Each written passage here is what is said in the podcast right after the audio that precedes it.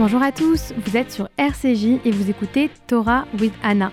Chaque émission, vous découvrez un thème de Anna et deux points de vue sur la Torah. Cette semaine, on va vous parler de populisme. Alors le populisme, euh, c'est euh, une notion dont on parle beaucoup. Évidemment, l'actualité euh, nous, nous y ramène, n'est-ce pas Anna? Tout à fait, on entend, euh, on entend beaucoup euh, les mots de populisme, de démagogie en ce moment dans le contexte de euh, la campagne présidentielle qui s'amorce. et c'est deux mots qu'on va commencer, comme à chaque émission, par définir, parce que c'est comme ça qu'on peut bien réfléchir en définissant les termes du sujet. C'est ce qu'on nous a appris à l'université. Donc Anna, qu'est-ce que c'est le populisme? Comment on le définit? Alors déjà, je voudrais commencer par dire que le populisme, c'est un mot euh, qu'on a l'impression de, bien connaître, dont on parle beaucoup, euh, qui est euh, vraiment tout le temps discuté dans les émissions de radio et de télévision, mais finalement c'est un mot dont on ne connaît pas vraiment le sens. Et un politologue qui s'appelle Ernesto Laclau le, le souligne, il dit la chose suivante, il dit que le populisme c'est un concept insaisissable autant que récurrent.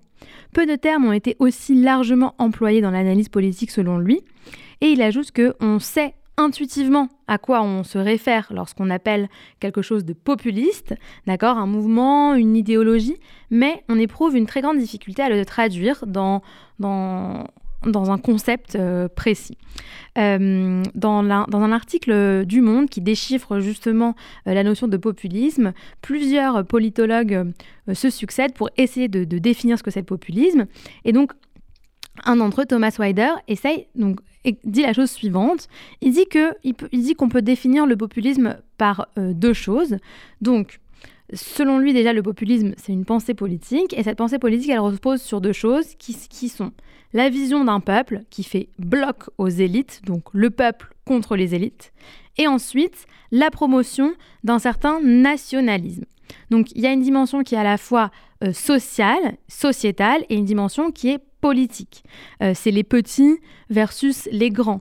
Euh, c'est euh, la la population face aux élites. Il y a vraiment une opposition en fait dans le populisme, dans le discours populiste, dans l'idéologie populiste entre le peuple et la supposée élite qui dirigerait et évidemment on le voit dans le dans la scène politique française aujourd'hui, qui dirigerait, voire qui manipulerait, évidemment, les discours populistes vont, vont souvent euh, avoir tendance à dire que les élites vont manipuler le peuple, vont mentir euh, et euh, vont diriger avec peu de morale et peu d'éthique.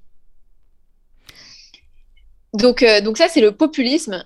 Et on a voulu, on a voulu aussi penser au terme de démagogie qui souvent est utilisé euh, avec le terme de populisme comme, euh, comme deux meilleurs amis, ça se, tiennent par la main, ces deux termes en quelque sorte.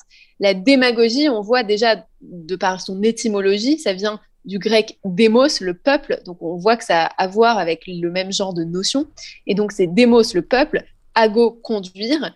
Et donc qu'est-ce que c'est la démagogie? Eh bien selon le dictionnaire Larousse, c'est l'action de flatter les aspirations à la facilité et les passions des masses populaires pour obtenir ou conserver le pouvoir ou pour accroître sa popularité. Donc, euh, comment ça s'articule avec le populisme? Eh bien, euh, euh, pourquoi les deux vont souvent main dans la main? Parce qu'on va avoir des leaders populistes qui prétendent s'exprimer au nom du peuple. Alors, qu'est-ce que c'est le peuple exactement? Qu'est-ce que ça recouvre? C'est jamais très clair, mais enfin voilà. On prétend parler au nom du peuple et on dit au peuple en quelque sorte ce qu'il a envie d'entendre. Et c'est ça la démagogie finalement. C'est vraiment euh, deux notions euh, tellement euh, centrales en ce moment. On, le répète déjà depuis le début de l'émission, mais on a vraiment l'impression que en ce moment, il y a beaucoup, beaucoup de discours qui vont dans ce sens, des discours populistes, et pas qu'en France, en fait, même en Europe, partout ailleurs, des discours qui cherchent à rassurer le peuple en en expliquant que euh, si la situation euh, est misérable pour eux, c'est simplement parce que l'élite les gouverne mal. Et donc, euh, ce que j'aime bien aussi, dans la, enfin, ce que j'aime bien, ce que je trouve intéressant dans la notion de populisme, c'est qu'il y a aussi cette notion de nationalisme. En fait, on va se protéger de ces élites qui nous dirigent mal parce que nous sommes le peuple qui détient la vérité quelque part. Oui, exactement. Il y a l'idée d'être d'être fier de qui on est, d'être fier du, peuple auquel on, appartient.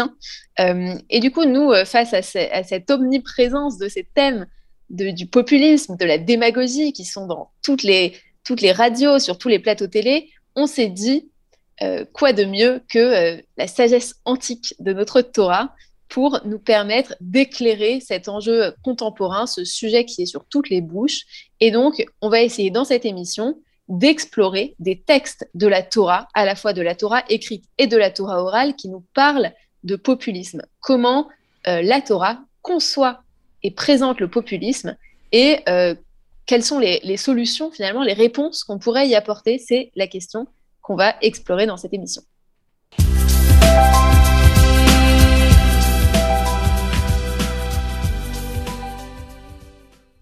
Et vous remarquerez d'ailleurs qu'on n'a pas abordé de mots en hébreu, on n'a pas parlé du populisme en hébreu, parce qu'en fait, euh, démagogie et populisme dans la langue euh, hébraïque, en tout cas moderne, dans l'hébreu moderne, c'est des mots qui sont euh, bah, justement tirés de, des mots grecs et latins, donc euh, c'est pas très intéressant euh, d'en parler.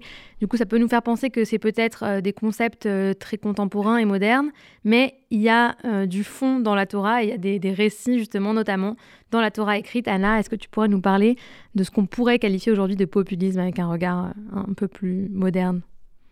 Alors, l'exemple dans euh, la Torah, dans le Pentateuch, l'exemple typique vraiment d'un personnage qui est populiste, qui est démagogue, ça va être le personnage de Korach. Korach, c'est un personnage qui intervient dans le livre des Nombres, au chapitre 16 du livre des Nombres, dans la paracha qui porte son nom. Et Korach, en fait, c'est le cousin germain de Moïse, Aaron et Myriam. Et à un certain moment, il va mener une rébellion, il va essayer de prendre le pouvoir des mains euh, de Moïse et d'Aaron, avec euh, en quelque sorte l'idée de pourquoi eux et pas moi, moi qui suis leur cousin, pourquoi moi je pourrais pas avoir euh, cette autorité, ce leadership qu'ils ont sur le peuple? et donc je vais vous lire le passage dont il s'agit et vous allez voir, c'est intéressant, ça nous permet déjà de penser un peu qu'est-ce que le populisme. Je vous lis un lévite nommé Korach, fils d'Issar de la famille des Kéatites, entraîna trois Rubénites, Datan et Aviram, fils d'Eliav et On, fils de Pélet, à s'opposer à Moïse. Ils étaient appuyés par 250 autres Israélites, des chefs de communauté et des notables participant aux assemblées. Ils s'attroupèrent autour de Moïse et d'Aaron et leur déclarèrent vous êtes allés trop loin. Vous avez trop pris pour vous-même. Tous les membres de la communauté d'Israël appartiennent à l'Éternel et l'Éternel est au milieu de nous tous. Pourquoi donc vous croyez-vous supérieur au reste du peuple de l'Éternel? Donc déjà là, on voit une première dimension qu'on a évoquée, la dimension anti-élite. On a un Korach qui va venir dire à euh, Moïse et à Aaron, qui sont donc les détenteurs du leadership, mais pour qui vous vous prenez, vous, élite euh, C'est le peuple tout le peuple est saint, vous n'êtes pas plus saint que les autres. Et du coup, en quoi êtes-vous légitime à nous gouverner? Donc c'est une remise en question de la légitimité de l'élite. Et le texte continue euh, ainsi. Ensuite, Moïse envoya quelqu'un appelé Datan et Aviram, donc euh, les suiveurs de, de si vous me suivez, mais ils lui firent répondre Nous ne voulons pas venir. Tu nous as déjà fait quitter un pays qui regorgeait de lait et de miel pour nous emmener mourir dans le désert. Pourtant, cela ne te suffit pas. Tu voudrais encore t'imposer comme notre chef. Donc là, euh, on comprend bien que tu nous as fait quitter le pays qui regorgeait de lait et de miel. Il s'agit de l'Égypte. Et donc, il y a une relecture du passé. Il y a une espèce de discours de c'était mieux avant euh, qui, qui paraît complètement aberrante, sachant euh, ce qui s'est passé en Égypte, la description qui nous en a été faite. Et donc, voilà, j'ai trouvé ce texte intéressant à la fois pour les deux dimensions qu'on voit, pour la dimension anti-élite et la dimension euh, de cette espèce de nostalgie d'un passé fantasmé. Et je trouve que c'est deux choses qu'on entend aujourd'hui, qu'on retrouve en fait dans les discours euh, populistes, dans les discours euh, à la fois populistes et, et, démagogiques de certains leaders. Et c'est vrai que c'est super intéressant de se replonger dans ce texte parce qu'on sait très bien que Korah, ça va très mal se terminer pour lui. La Torah a l'air de réprimer vraiment très très très fortement ce genre de comportement. Donc effectivement, il va dire que c'était mieux avant alors que c'est absurde. Euh, D'ailleurs, c'est pas le premier à le dire, c'est des discours qu'on entend hein, dès la sortie d'Égypte, hein, dès la sortie euh, de la mer des Joncs. il, va, il va entraîner des gens avec lui. Donc vraiment, c'est le verbe entraîner. On dirait que c'est cette mauvaise influence. Quoi. Il va les entraîner en essayant de les convaincre que tout ça finalement, tout, cette, euh, tout ce pouvoir, pourquoi, et pourquoi, pourquoi pas quelqu'un d'autre. Et ce que je trouve assez grave dans son comportement, c'est que comme tu l'as très bien dit, il remet en question la légitimité de gouverner euh, de Moïse et d'Aaron. Et c'est assez grave parce que quand on remet en question la légitimité d'un système, politique quel qu'il soit, d'un système de, gouvernance, euh, les, les, personnes qui vivent dans cette société sont complètement perdues, elles n'ont plus de repères, et donc du coup elles ne savent plus du tout euh, si elles peuvent faire confiance ou non. Et, même si on n'est pas d'accord avec la manière de, gouverner, remettre en, cause la légitimité de la personne qui, qui exerce le pouvoir, euh, en tout cas si c'est pas légitime, comme dans ce cas-là, ça peut être assez grave, et, et, d'ailleurs on, voit que la Torah, elle, elle réagit, euh, enfin Dieu réagit très mal à, cette, euh, à, cette, euh, à cette situation. alors, pour, pour, pour vous, pour, pour nos, auditeurs, qu'est-ce qui se passe pour que vous, sachiez qu'est-ce qui se passe après pour Korach et pour ses suiveurs? Eh bien, la terre va s'ouvrir et ils vont être engloutis par la terre, punition divine donc qui ne se fait pas attendre et qui est assez radicale somme toute. Je ne sais pas si c'est ce qu'il faut souhaiter pour euh, les, leaders populistes aujourd'hui. Euh, mais en tout cas, euh, c'est quand même une réponse très forte de la part de, l'Éternel. Exactement. Et je trouve que en ce moment, bah, c'est très utile de relire ces versets. Du coup, je vais abonder, abreuver dans, dans, le même sens avec cette fois un extrait du Talmud, donc du traité Arachin, qui euh, nous parle d'un moment euh, assez proche du moment de Korah. C'est aussi euh, un moment de la Torah que vous connaissez certainement, qui est donc la paracha des explorateurs, qu'on appelle comme ça parce qu'elle décrit en fait 12 personnes, 12 explorateurs qui vont se rendre en Eretz Israël alors que les, les Israël sont encore dans le désert pour observer ce qu'il s'y passe et pouvoir préparer en quelque sorte leur arrivée. Et donc le Talmud va commenter, euh, bah, commenter la punition qu'ont reçue 10 de ces espions, hein, qui ont été punis de mort aussi, puisqu'ils euh, sont revenus euh, auprès du peuple en disant que cette terre était trop dangereuse à conquérir. Et les sages du Talmud vont dire la, chose suivante. Donc, dans une baraïta, il a été enseigné que Rabbi Elazar et Ben, Rabbi Elazar Ben Perata dit Venez et voyez à quel point le pouvoir du discours malveillant est grand. Et on se demande d'où est-ce qu'on tire cela, d'où tirons-nous cela? On tire cela de la punition reçue par les espions. Et si celui qui diffame le bois et les rochers d'Eretz Israël a reçu une punition si sévère, donc la mort, alors celui qui diffame une autre personne sera d'autant plus sévèrement puni parce que ce discours malveillant dont il est question, donc c'est bien le discours des explorateurs qui ont euh, expliqué que les, grappes de raisin étaient euh, immenses, que les personnes étaient immenses, qu'il serait impossible pour les Bnei Israël de conquérir la terre. Donc ça, c'est ce que les sages estiment être, de la diffamation, euh, un mensonge, la réécriture de la réalité. Cette, pas, cette fois, c'est pas la réécriture de l'histoire, mais de la réalité. Ils estiment que c'est extrêmement grave et que c'est vraiment le, euh, que, que, ce, discours-là qui est malveillant, euh, il, peut avoir un impact très fort. Et je trouve, j'imagine en tout cas que c'est si sévèrement puni, on peut imaginer que c'est si sévèrement puni parce que peut-être que on, le voit même aujourd'hui que ces discours-là qui sont tellement dangereux, ils fonctionnent très bien. Ils appuient sur les bons boutons en fait. Ils appuient sur les, ressorts de voilà les, peurs des gens, les craintes, le manque de confiance. Euh, ils appuient sur tous ces, ressorts-là qui existent chez chacun d'entre nous.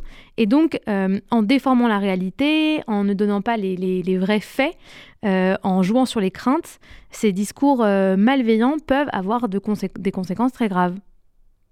Absolument, ça, me fait penser à deux choses en fait, euh, cet épisode et ce passage du Talmud. Le premier, c'est exactement comme tu dis, le, moment des explorateurs, c'est un moment déjà où s'exprime la crainte du futur et la tentation passéiste. Et ça, euh, depuis le début, effectivement, euh, on se souvient aussi dans le Lévitique, il y avait eu un passage où les, les Hébreux, poussés par la faim et la soif et la peur de manquait en fait dans le désert des choses les plus essentielles, disait à Moïse, euh, euh, on, on est, qu'est-ce qu'on était bien en Égypte, on pouvait manger des oignons, des poireaux. Enfin, il y, y, a une espèce d'idéalisation de, même de ce qu'on mangeait, euh, une espèce d'idéalisation sensorielle de ce qu'était euh, le passé et qu'on retrouve effectivement dans les explorateurs sous la forme d'une peur de l'avenir. Et l'autre chose à laquelle ça me fait penser, c'est que c'est effectivement euh, la place du discours en fait et la l'importance accordée au discours et du coup la peur qu'on doit avoir des mots euh, et ça, c'est quelque chose qu'on retrouve de façon générale, on va dire, dans le judaïsme. Il y a beaucoup de, de Pirkei Avot euh, qui, en parlent, euh, le fait que le lachonara, donc la, diffamation, ce soit un péché si grave dans le judaïsme, c'est parce qu'on a l'idée que les mots, c'est pas du tout anodin. Avec des mots, on peut tuer. les mots peuvent être des flèches qui viennent, qui viennent transpercer le cœur de quelqu'un. Euh, et vraiment euh, pas du tout au sens figuré, vraiment au sens propre. Les mots qu'on emploie euh, peuvent, voilà, non seulement, voilà, par exemple, ça peut ternir la réputation de quelqu'un. Combien d'hommes politiques ont, eu à subir des campagnes de diffamation? On pense par exemple à, Pierre Bérégovoy qui avait été poussé au suicide par, par des, rumeurs. Et, et, donc, voilà, il y a vraiment cette espèce d'éthique du langage qui est très forte dans le judaïsme, et je trouve ça je trouve ça intéressant de l'appliquer au discours politique qui est tellement violent, et en particulier aujourd'hui, quoi. C'est vrai, et d'ailleurs, il y a beaucoup de... Il y a d'autres politologues qui le, qui le disent, hein, qui, le, que, qui soulignent qu'en fait, euh, le, le, fait euh, de, que, que certains, certains politiques et hommes politiques hommes et femmes s'expriment de manière violente, euh, ça a des vraies conséquences. Et la, conséquence première, c'est pas seulement le fait d'aller au bureau de vote, mais c'est aussi que ça ça vraiment, ça ravive chez les gens euh, des, élans de violence physique. Euh, combien de meetings politiques euh, se terminent toujours par, des, par des, des, actes de violence physique? Bah, Dernièrement, justement, un, un, meeting de campagne s'est soldé par, par, par ceci. Et donc, je trouve que hum, c'est toujours, voilà, c'est toujours bien de se rendre compte de la portée des mots, qui n'est pas seulement une portée symbolique, mais qui a aussi une portée vraiment concrète et, qui, qui peut euh, être vraiment euh, très grave. Et, euh, et, ça, ça me, ça me fait penser, pour passer à la, à la à l'autre, à la nouvelle section de notre, de, notre podcast, de notre émission, et passer sur la réflexion d'un commentateur ancien. je, me suis, je intéressée aux commentaires de Ephraim de Lunchitz, qui est l'auteur du, du Kliyakar, euh, au XVIe siècle en Pologne et il commente une phrase des Pirkei Avot qui dit Toute discussion qui a en vue le ciel, l'Echem Hashamaim, se maintiendra, mais celle qui n'a pas en vue le ciel ne se maintiendra pas. Quel est le type de discussion en vue du ciel, l'Echem Hashamaim C'est la discussion entre Hillel et Shammai. Et celle qui n'a pas en vue le ciel, la dispute de Korach et de son assemblée. Euh, et donc là, ce qui est intéressant, c'est de se dire pourquoi la dispute de Korach est considérée comme euh, une, ou pourquoi la rébellion de Korach est considérée comme quelque chose de, très mal. Euh, c'est pas seulement parce que c'est un discours populiste, etc. C'est parce qu'elle n'a pas en vue le ciel. Et qu'est-ce que ça veut dire ne pas avoir en vue le ciel? Alors, d'autres commentateurs avaient dit euh, que ça voulait dire qu'il n'avait pas en vue la vérité, que en fait Korach voulait pas vraiment dire la vérité, n'exprimait pas un point de vue qu'il estimait juste au plus profond de lui, mais voulait juste obtenir le pouvoir. Mais Ephraim de Lunchitz, lui, il va dire le problème de la rébellion de Korach, c'est qu'elle n'a pas en vue la paix.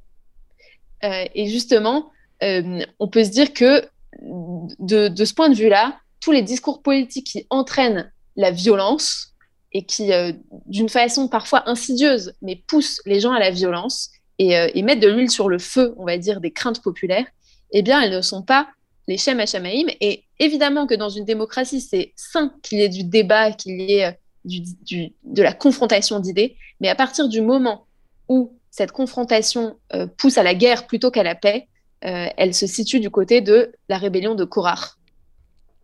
C'est tellement intéressant et tellement intéressant de, de parler de ça en ce moment.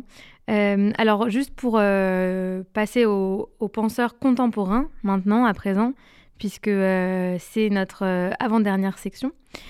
Donc moi, je vais vous parler d'un professeur euh, juif allemand à Harvard, spécialiste des populismes. Il est politologue et il s'appelle Yasha Munk. il a écrit en 2018 un livre qui s'appelle Le peuple contre la démocratie, où il explique justement tout ce qu'ont en commun les différents, euh, les différents populistes, qu'il appelle les populistes, donc Donald Trump, Erdogan, euh, Maduro, Marine Le Pen, Jean-Luc Mélenchon, tous les gens qui ont des discours à portée populiste. Et quand un journaliste lui demande voilà ce que, ce que ces personnes-là ont en commun, il répond que euh, c'est des personnes qui prétendent représenter le vrai peuple. C'est eux qui sont censés détenir la vérité du peuple. Euh, et qu'ils se définissent toujours en opposition à un ennemi, que ce soit les élites qui sont corrompues, qui ne veulent pas le bien du peuple, ou que ce soit euh, les étrangers. Euh, par exemple, en ce moment, c'est des discours qu'on entend beaucoup. Il propose plusieurs manières de lutter contre le populisme. déjà, il explique que vraiment, c'est évidemment le mal de, de, ce siècle et que c'est un mal qu'on voit dans beaucoup de pays, si ce n'est vraiment de manière euh, complètement universelle. Il explique que, en fait, euh, il y a vraiment des moyens de lutter contre les populismes et que une des premières choses qu'on pourrait faire, c'est que il faudrait ne pas essayer de lutter contre l'idée qu'on vit dans une société euh, qui est euh, pas multiethnique, mais que la les sociétés dans lesquelles on vit aujourd'hui, avec la mondialisation, les flux euh, de migration qui se sont multipliés, est une société multiethnique et que c'est quelque chose dont, on devrait être fier et qu'on devrait défendre. Et ça ne suppose pas, selon lui, d'ignorer le nationalisme, mais plutôt d'essayer de, d'élargir les, liens de solidarité, d'intégrer dans la société euh, la nouvelle donne de la manière dont elle est construite, avec des ethnicités différentes. Euh, il parle même de ce qu'on appelle, de ce que lui appelle en tout cas, euh, le, patriotisme euh, le patriotisme inclusif, exactement. Et, dans cette notion de patriotisme inclusif, il essaie d'expliquer que voilà, les, les, le patriotisme ne veut pas dire revenir à la source de, des racines des personnes qui étaient là en premier sur les territoires, mais plutôt de soutenir le pays dans lequel on vit, de soutenir les valeurs du pays dans lequel on vit, euh, même si on est arrivé hier ou si on est arrivé il y a, il y a 150 ans.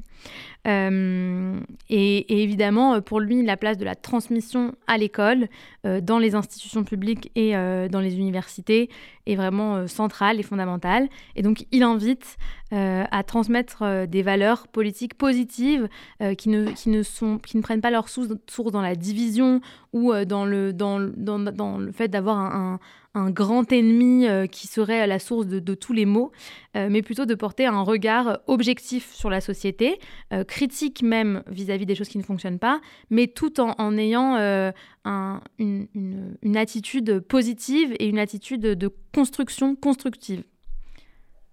C'est hyper intéressant en fait, ça, je trouve, parce que ça remet à la place euh, la critique du populisme dans le sens où le peuple en soi, c'est quelque chose qui est positif, faire partie d'un peuple. Et dans la pensée juive, bah, le côté, euh, la notion de Am Israël, elle est hyper importante. On est, on est content de faire partie d'un peuple avec lequel on a des liens, qui est là pour nous aider aussi, pour nous soutenir, pour être un filet de sécurité. Faire partie du, du Am Israël, c'est faire partie d'un groupe solidaire. Mais en revanche, euh, dire que cette appartenance, elle se fait par opposition à d'autres groupes, en excluant. C'est ça qui pose problème en fait, et c'est ça qui est au, cœur du, populisme. Euh, et, je trouve ça intéressant cette idée de dire que le peuple oui, le populisme non. Exactement. Euh, merci beaucoup à tous de nous avoir écoutés cette semaine. D'ailleurs, si vous aviez euh, envie, comme Anna, tu as parlé du rapport que les Juifs avaient aux autres nations, du Ham Israël, c'est une émission qu'on a enregistrée il y a quelques semaines. Vous pouvez toujours la retrouver sur le site d'RCJ. merci pour votre écoute.